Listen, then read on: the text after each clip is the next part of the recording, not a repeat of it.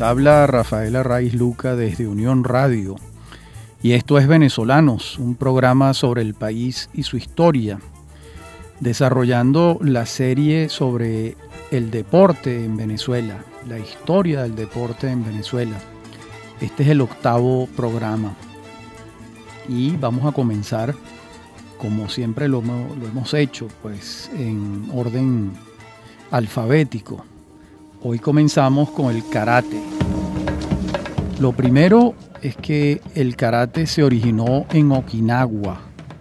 Hoy en día eso es territorio japonés, pero antes fue chino. En todo caso, mm, un ámbito de la cultura china y japonesa. Y se estima que el karate fue decantando en el siglo XVI. Al principio fue exclusivamente un arte marcial.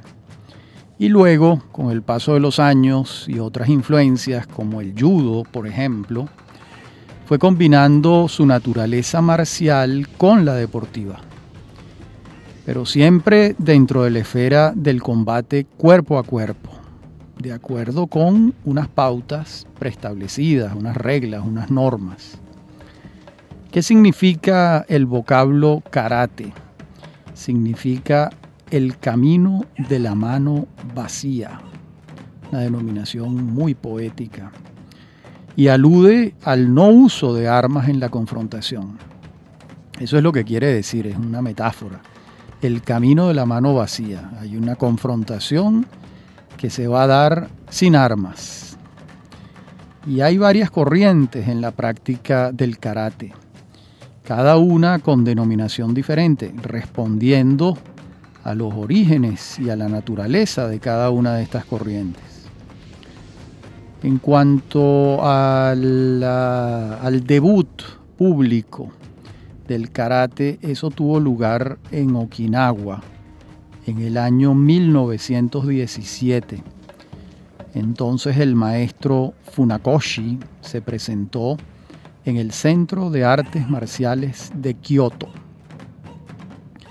Y desde entonces se ha ido extendiendo la práctica del karate por todo el mundo. Todavía no es un deporte olímpico, pero se espera que para el encuentro planetario olímpico del año 2020, dentro de dos años, sea aceptado el karate como un deporte olímpico. ¿Cuándo comenzó este deporte en Venezuela?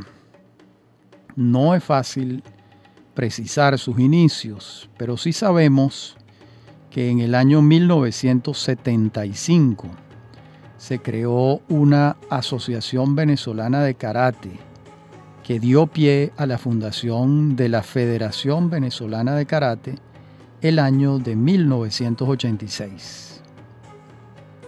En cuanto a los grandes deportistas del karate venezolano, destaca particularmente Joana Sánchez, nacida en 1977, una barquisimetana, integrante de la selección nacional a partir de 1995. Joana Sánchez fue 15 veces campeona nacional y participó con éxito en campeonatos bolivarianos, suramericanos y panamericanos hasta que en el año 2010 se tituló Campeona Mundial de Karate. Eso ocurrió en Serbia. En ese mismo evento se tituló Campeón Mundial Antonio Díaz, otro gran karateca venezolano, nacido en 1980. Y repitió el triunfo Antonio Díaz en el Campeonato Mundial de Francia en el 2012. Y es así como él y el italiano Luca Valdesi han sido los únicos en titularse campeones mundiales en dos oportunidades. Esto se dice fácil, pero no lo es. A ver la hoja de vida de Antonio Díaz. Ha ganado 14 veces el campeonato panamericano y 9 de ellos en forma consecutiva es un caso único en la historia del karate en América Latina. Se puede decir que Antonio Díaz es un fenómeno, un verdadero fenómeno deportivo. Y las medallas y trofeos casi no caben en su casa, afirma el periodista Héctor Becerra. Lo siguiente, con enorme dedicación y mucho trabajo, el caraqueño se ha convertido en un competidor invencible, un verdadero artista Comenzó a practicar el karate desde niño, guiado por su padre, que también tenía pasión por la disciplina. Se graduó de comunicador social en la Universidad Católica Andrés Bello, pero no ha tenido tiempo de ejercer la profesión. Si lo hubiera hecho, no habría llegado tan alto como deportista, evidentemente. Esto lo dice Becerra en un texto del año 2016. ¿Cuántas son las academias de artes marciales en Venezuela al día de hoy? Pues nosotros hemos sumado alrededor de 100, que son muchas.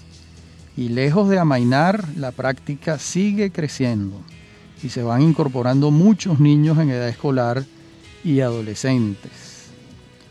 Y no deja de asombrar realmente cómo en un país como Venezuela, tan lejano de Japón y de China, una cultura de la disciplina corporal que requiere de gran concentración, que tiene al honor como una verdadera divisa y el respeto a las reglas es muy severo, sorprende que todo esto haya cundido entre nosotros con tanta feracidad, con tanto fervor.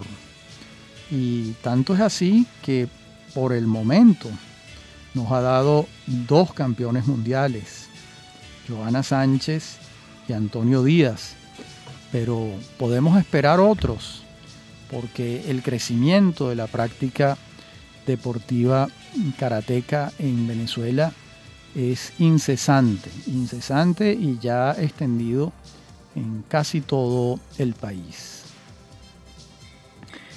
Veamos ahora la lucha olímpica. La lucha olímpica. Y vamos a tener que los orígenes de la lucha olímpica se remontan tan lejos como los del atletismo. De hecho, ambas disciplinas formaron parte de las Olimpiadas de 708 a.C. en Grecia. En prácticamente todas las culturas se han dado distintas formas de lucha. Tantas podemos enumerar y registrar que sería abrumador para los oyentes. Lo mejor es que nos concentremos en la lucha olímpica, ya que estuvo presente en las primeras Olimpiadas modernas en Atenas el año 1896, como hemos dicho en muchas oportunidades a lo largo de estos programas sobre el deporte en Venezuela.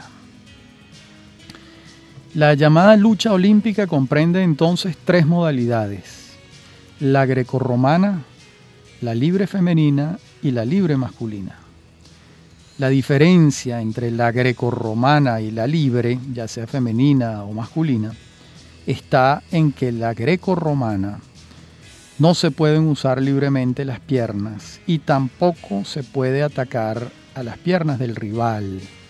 En cambio, en la libre, las piernas son esenciales en el combate.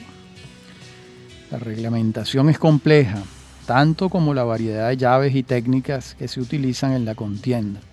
Realmente la grecorromana debe ser un esfuerzo muy grande desde el punto de vista de los instintos para los luchadores no utilizar las piernas, eh, sino es decir, es real, eh, no utilizar las piernas como armas de combate, por supuesto. Eh, eso debe ser muy difícil y requerir de mucha disciplina, mucho entrenamiento.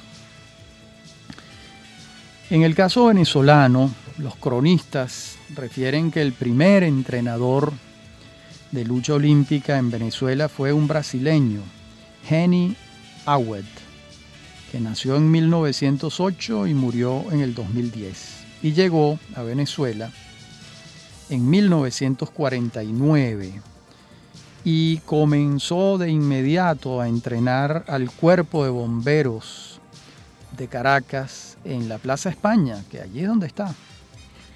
Y en paralelo se desarrolló mucho en Venezuela la llamada entonces lucha libre. Cuando yo era niño recuerdo que eso también se llamaba Cachascascán y era un acontecimiento que se pasaba por televisión. Pero tanto esa lucha libre o el Cachascascán está más en el orden del espectáculo que en un deporte. Aunque algunos de los que formaban parte de estos eventos también eran luchadores olímpicos, eh, digamos, rigurosos, como era el caso de Henny Awed. Se ve que Awed hacía esto un poco para ayudarse en el presupuesto, para ganarse la vida, ¿no? para complementarse. ¿De dónde venía Henny Awed? De trabajar en Sao Paulo, en esa ciudad gigantesca, la más grande de América Latina y dicen que la más grande del mundo. Sao Paulo está entre 20 y 24 millones de habitantes. Y mm, al parecer Henny Awed en una gira latinoamericana, en su paso por Venezuela, se enamoró de este país, como le ha pasado a muchísima gente y se quedó entre nosotros hasta su muerte en el año 2010. El país, Venezuela, para los Juegos Bolivarianos del año 1951, ya presentó luchadores y a partir de entonces ha participado en decenas de encuentros internacionales. En la próxima parte del programa continuaremos con la lucha olímpica y entraremos en el capítulo también del montañismo. Ya regresamos. Continuamos con la lucha olímpica. Veníamos refiriendo en la parte anterior del programa la participación protagónica de Henny Awed, ese brasileño que pasó por aquí y se quedó a vivir para siempre en Venezuela. Y su participación destacada en la lucha libre y en la lucha olímpica también. Y Venezuela va a obtener su primer título mundial de lucha olímpica en Tokio en el año 1991, cuando Olga Lugo se alce con la medalla de oro en el Campeonato Mundial de Lucha en modalidad femenina fue nuestra primera campeona mundial, Olga Lugo, en lucha olímpica. Y entre las figuras polifacéticas de la lucha se cuenta Manuel Luna Infante, nacido en 1947, quien se ha desempeñado como deportista, entrenador, docente, árbitro y competidor en decenas de encuentros nacionales e internacionales donde tuvo una actuación muy destacada en algunas oportunidades. Manuel Luna Infante. Y al día de hoy, Venezuela cuenta con una Federación Venezolana de Lucha Olímpica y con una Federación Venezolana de Lucha Amateur, así como con decenas de clubes en todo el territorio nacional y una práctica extendida por toda la geografía. En las Olimpiadas de Londres, las del año 2012, Venezuela logró cupos para siete luchadores olímpicos, que es bastante. Y en las de Río de Janeiro, en el año 2016, alcanzó cupos para nueve luchadores olímpicos. Esto demuestra que el desarrollo de este deporte en el país se ha ido incrementando en años recientes. Y en los Panamericanos de lucha del año 2016, Venezuela quedó de tercero, después de Estados Unidos y Cuba en lucha masculina. Y en lucha femenina quedamos en el quinto puesto. Bueno, este tercer puesto en lucha masculina significa mucho al saber que quienes están de primero es los Estados Unidos y de segundo Cuba. Que Venezuela esté de tercero, caramba, es un avance importante. Y el quinto puesto en lucha femenina también es muy significativo. De modo que son desempeños importantes en el continente americano. Como ustedes saben, el deporte, la competencia deportiva, solo hay una manera de probar sus avances que es a través de la competencia, primero nacional, después subregional y después mundial. Y si nuestras actuaciones en los Panamericanos nos llevan ya en los terceros y quintos puestos, pues en la lucha olímpica hemos avanzado bastante. Veamos ahora el montañismo. Primero hay que decir que nació como práctica deportiva en los Alpes, en Europa, y esto va a ocurrir en el siglo XVIII.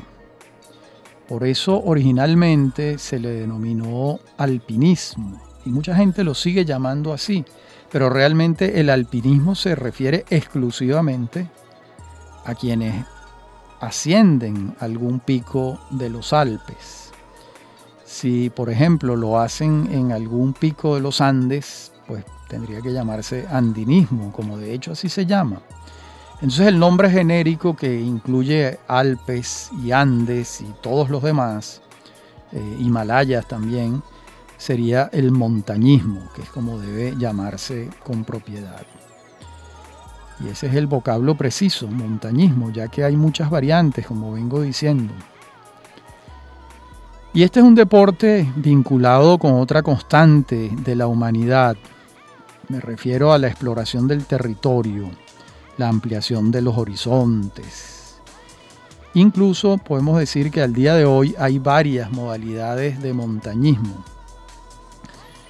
algunas de ellas son las siguientes. El senderismo, excursionismo, escalada deportiva, escalada en hielo, duatlón de montaña, media maratón de montaña y maratón de montaña y también barranquismo. Estas son algunas de las modalidades del montañismo. Hoy en día hay otras, pero sería prolijo enumerarlas. ¿De cuándo datan los primeros ascensos en Venezuela? Todo indica que del siglo XIX. Y ahí aquella visita legendaria que hicieron Alejandro de Humboldt y Aimé Bonplan a Venezuela, en esa visita ascendieron al pico El Ávila en Caracas. Esto ocurrió entre 1799 y 1800 en el año 1799. Y después está el desafío mayor de la Sierra Nevada de Mérida. Y que nosotros sepamos, la primera ascensión registrada ocurre en el año 1868. Entonces llegan hasta el pico El Toro los sandinistas Pedro Burguán y su hijo Enrique Burguán. También iban en ese ascenso Héctor Márquez Molina y Domingo Peña. Después tienen lugar otros ascensos por motivos científicos en las últimas décadas del siglo XIX. Y en otra geografía, en 1872, un conjunto de célebres expedicionarios alcanzan la cima del pico Naiguatá. Cuando dije otra geografía, eh, refiriéndome a que iba a pasar de los Andes a la cordillera central. ¿Quiénes ascienden al pico Naiguatá? En 1872, un viajero extranjero, James Moody Spence, Ramón Bolet, Leopoldo Terrero, Anton Gering, un alemán, y el consejero Lisboa, que era el representante diplomático de Brasil en Venezuela. Este es un ascenso importante, el del Pico Naiguatá. Y luego en 1879 ocurre otro ascenso científico. Este lo protagonizan Adolfo Ernst, ese alemán que tanto hizo por Venezuela y por el positivismo y por la Universidad Central de Venezuela. También en ese ascenso estuvo Agustín Aveledo, Agustín Balarino, entre otros. Esto está ocurriendo en 1879. Y luego vamos a tener un hecho importante en 1884, cuando Everald Im Thurn y su equipo sean los primeros en alcanzar el tope del Tepuy Roraima en 1884. Como es evidente, el montañismo del siglo XIX era un montañismo científico y expedicionario y son antecedentes del montañismo deportivo que se practica en la actualidad. Y ahora más cerca en el tiempo está el proyecto Cumbre, que liderizaron José Antonio Delgado, nacido en 1965 y fallecido en el año 2006, Marcus Tobía, nacido en 1965, y esto lo hacen ellos a partir del año 1996. A partir de entonces se propusieron alcanzar las cimas más altas del mundo, estos venezolanos, y lo lograron. José Antonio Delgado escaló cerca de 35 montañas en Asia, Europa y América, junto con Marcus Tobía, Martín Echevarría, Marco Cayuso, Carlos Calderas y Carlos Castillo subieron hasta la cima del Everest, siendo estos los primeros venezolanos en la historia en lograr alcanzar la cima del Everest. Lamentablemente José Antonio Delgado falleció escalando el monte Nanga Parbat. Este monte tiene 8.125 metros de altura y queda en Pakistán. Y allí falleció Delgado, víctima de una avalancha. Por otra parte, Marcus Tobía es el único venezolano y latinoamericano en toda la historia que ha ido a los dos polos de la Tierra. Marcus Tobía, Polo Norte y el Polo Sur, el único venezolano y el único latinoamericano que ha puesto su pie en los dos polos. Y este proyecto Cumbre, Venezuela, con este proyecto Cumbre Venezuela colocó su bandera en el Aconcagua, el McKinley en los Estados Unidos, el Kilimanjaro en África, el Elbrus en Europa, el Koshuko en Australia, el macizo Vinson en la Antártica, y el Pirámide Cartens en Papúa Nueva Guinea. Y así cumplieron el sueño de cualquier montañista en el mundo. Coronaron los picos más altos de todos los continentes del planeta. Toda una hazaña que poquísimos nacionales de un país han logrado. Esto lo hicieron los venezolanos. Y el proyecto Cumbre fue para Venezuela una prueba más de que hasta lo más difícil puede lograrse. Además de que fue un gran ejemplo para los amantes del montañismo en el país, que ciertamente se repotenció después de estos logros, después de este ejemplo, después de toda esta epopeya del proyecto Cumbre, del que se hizo un libro, libro bellísimo, y fue verdaderamente un ejemplo de emprendimiento desde el punto de vista empresarial, porque montar toda este, esta producción es un trabajo complejo y también un ejemplo desde el punto de vista deportivo, de la resistencia física y de todo lo que se requiere para alcanzar estas cimas de estas magnitudes. Pues el Nanga Parbat estamos hablando de 8.125 metros, o el Everest, es una altura muy, muy grande. Bien, en la próxima parte del programa veremos el motociclismo. Ya regresamos. En esta parte del programa vamos a ver el motociclismo, una práctica deportiva donde Venezuela ha alcanzado las más altas posiciones. Comencemos por la historia del motociclismo y recordemos que fue Gottlieb Daimler, alemán, el primero que adaptó un motor de combustión a una bicicleta. Eso ocurrió el año 1885. Y en ese instante en que Daimler hizo eso, el motociclismo comenzó su historia. La primera carrera de motos de la que se tenga noticia ocurrió en 1896, cuando entre París y Nantes ocho motociclistas fueron de ida y vuelta. Luego, en la primera década del siglo XX, tuvieron lugar las primeras carreras en circuitos europeos. Es distinto, como ustedes saben, las carreras de tramos a las carreras de circuitos. Y en 1904 se va a fundar en París la Federación Internacional de Motociclismo. Hoy en día a esta federación están afiliadas 98 federaciones nacionales, lo que quiere decir que en 98 países del mundo se practica el motociclismo. El mundo tiene alrededor de 160, un poco más de la mitad de los países del mundo tienen federaciones de motociclismo.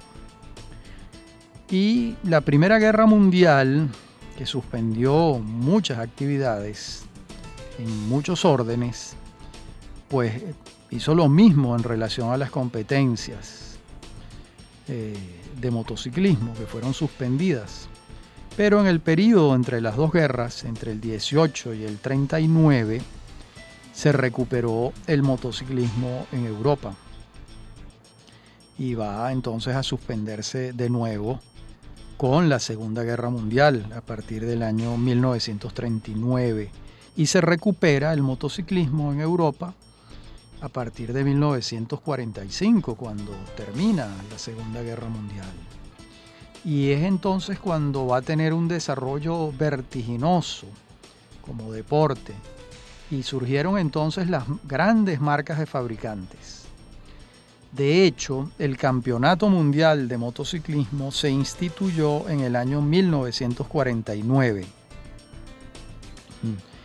eh, les aclaro que nos estamos refiriendo a pruebas de velocidad, ya que hay otras modalidades donde se corren motos. Es el caso del motocross, o el enduro, el trial, o las supermotos, o el rally red. Pero en este momento de la historia estamos hablando de las competencias de velocidad. Estas que mencioné antes se han ido incorporando a medida que han sido diseñadas las motocicletas para tales superficies, caso de motocross o enduro o las otras. Y el motociclismo venezolano va a tener su edad de oro en las décadas de los años 70 y 80. En ese entonces dos venezolanos ganaron dos veces el campeonato mundial. Pero nada surge así de la nada por generación espontánea. Estos triunfos se venían gestando desde la década de los años 50 en Venezuela, cuando se funda la Federación Motociclista Venezolana, con el entusiasmo de Ferruccio Dale Fucine y Andrea Hipólito, dos hijos de inmigrantes italianos, o ellos mismos inmigrantes italianos, no lo sé, establecidos en Venezuela que fueron ambos factores determinantes en el desarrollo del motociclismo venezolano. Y a partir del año 1964, Andrea Hipólito crea la escudería Venemotos con la marca Yamaha que él importaba al país de manera exclusiva. Y luego, con la apertura del Autódromo de San Carlos y luego con el de Turagua, el Pancho Pepe Crocker, el motociclismo nacional pudo desarrollarse a sus anchas. Y su hijo, el hijo de Andrea Hipólito, que se llama Vito Hipólito, siguió la carrera gremial de su padre. Y se ha destacado mucho. Vito Hipólito ha sido presidente de la Federación Internacional de Motociclismo y por supuesto un entusiasta del motociclismo venezolano al frente de la empresa fundada por su padre, Benemotos. ¿Cómo comenzó a perfilarse ese gran fenómeno que fue Johnny Checoto, nacido en 1956? Checoto comienza a perfilarse en 1973, entonces tenía 17 años y corre en el campeonato nacional e Hipólito lo determina, Andrea, y pasa a ser su manager. E integra a partir de entonces la escudería Benemotos. Y ese año en Interlagos, en el circuito de Brasil, Checoto llegó de tercero. Y esto fue una llamada de atención. Y luego se fue a correr a Daytona y lo hizo bien. No estuvo entre los primeros lugares. Y en el año 74 ya Checoto gana el Campeonato Nacional de Venezuela. Estamos hablando de un muchachito de 18 años. Y al año siguiente, en el año 75, se titula Campeón Mundial en la categoría de 350 centímetros cúbicos. Escuchen bien, fue el corredor más joven en la historia mundial en coronarse campeón. En ese momento tenía 19 años.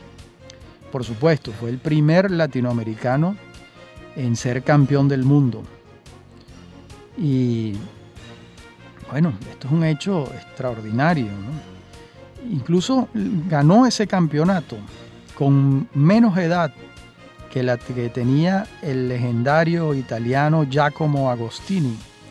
Agostini fue 14 veces campeón mundial, pero no ganó su primer campeonato mundial a los 19 años, sino después. De modo que lo que significó Johnny Cecotto para el motociclismo mundial fue un verdadero acontecimiento.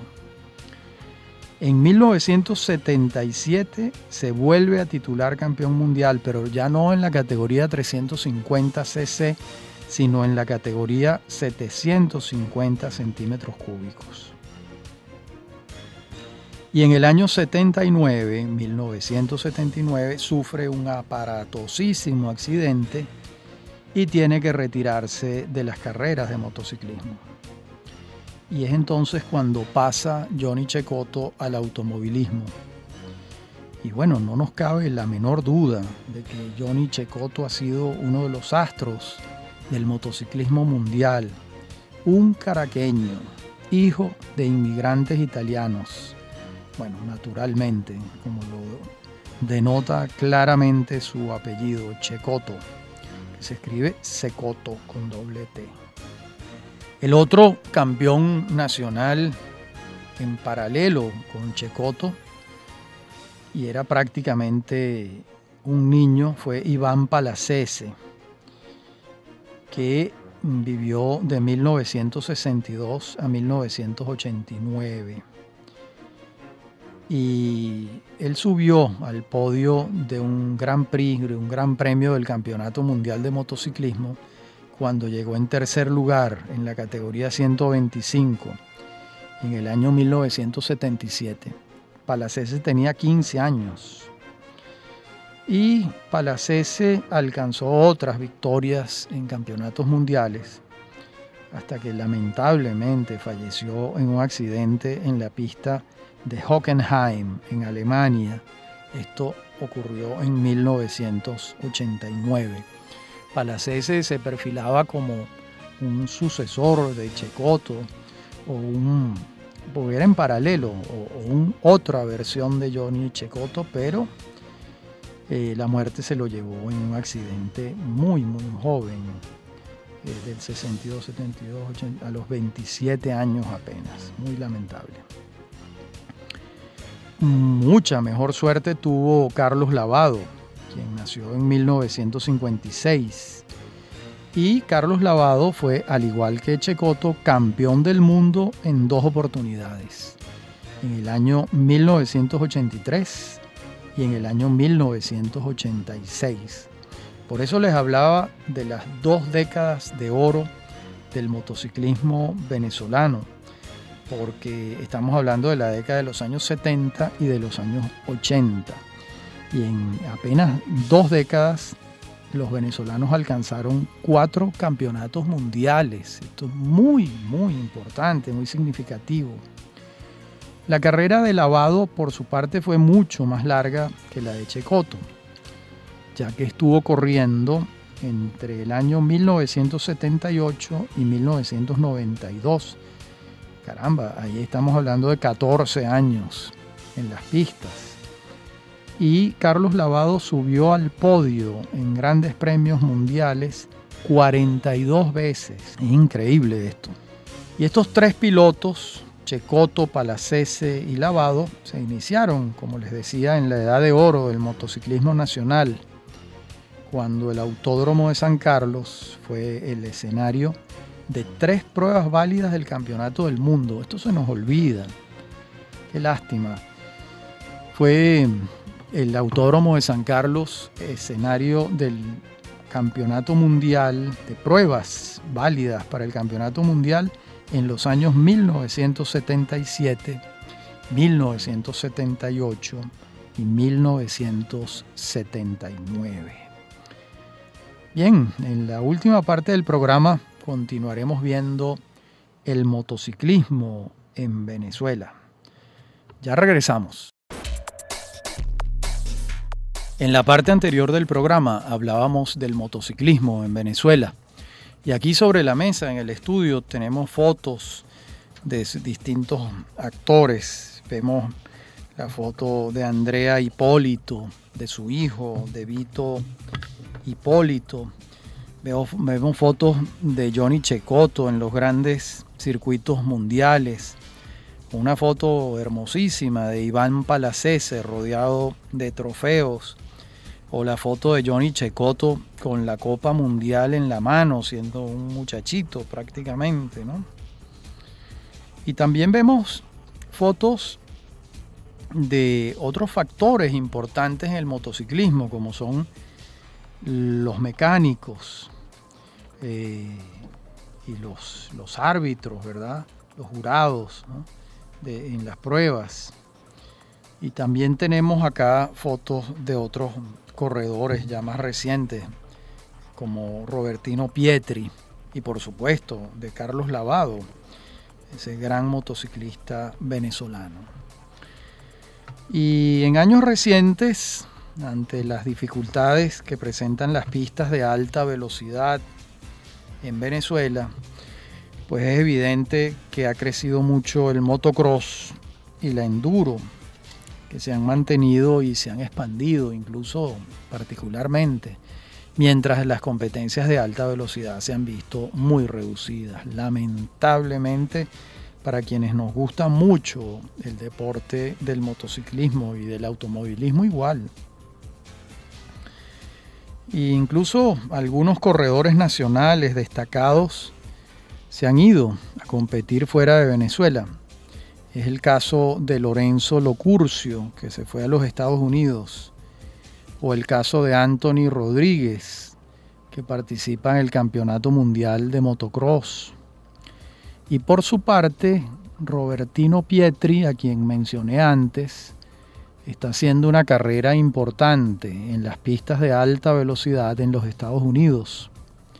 Allí ha competido en Daytona y también en Europa él asume su carrera profesional, Robertino Pietri, en el año 2006, o sea que ya tiene pues 12 años como corredor profesional. Y bueno, hay que decir que con todas las dificultades que enfrenta el motociclismo en la Venezuela de hoy, pues sigue en pie.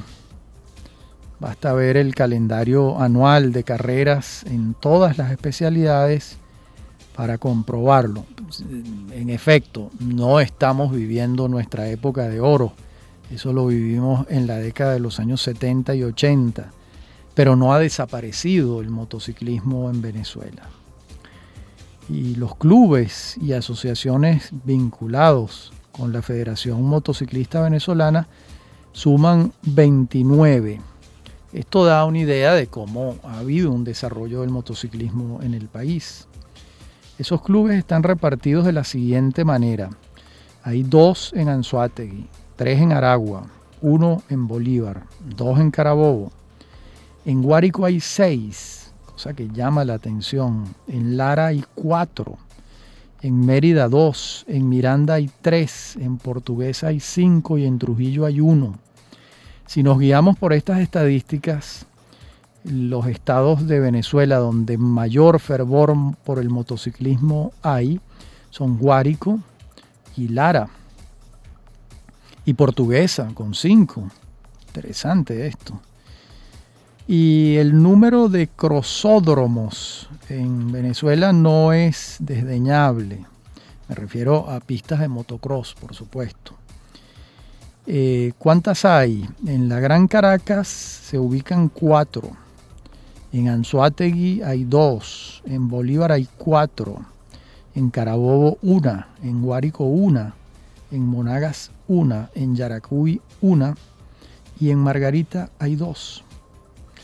Bueno, como vemos, más allá de las vicisitudes, el motociclismo deportivo está allí, vibrando en dos ruedas, a pesar de todas las dificultades por las que atraviesa un deporte como este, que depende muchísimo de componentes importados y de divisas, porque realmente en Venezuela a lo sumo se llegaron a ensamblar motos, pero no motos de competencia, eh, siempre fueron importadas.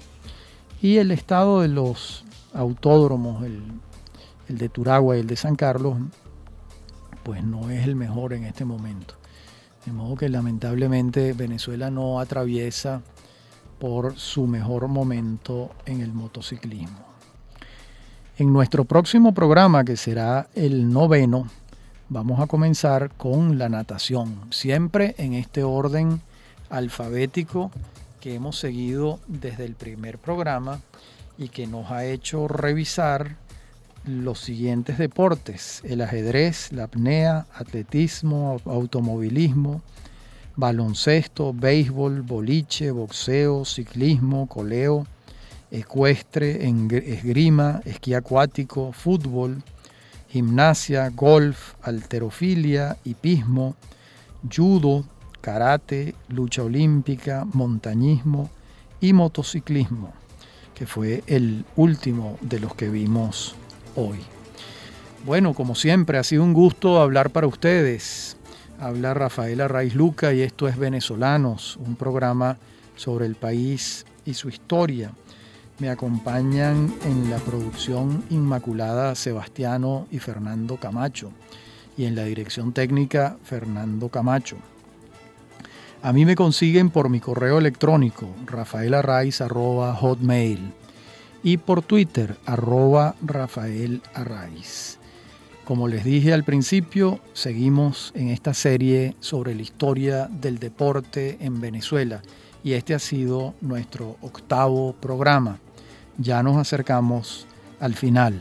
Estamos por el motociclismo y en el próximo será la natación. Hasta nuestro próximo encuentro.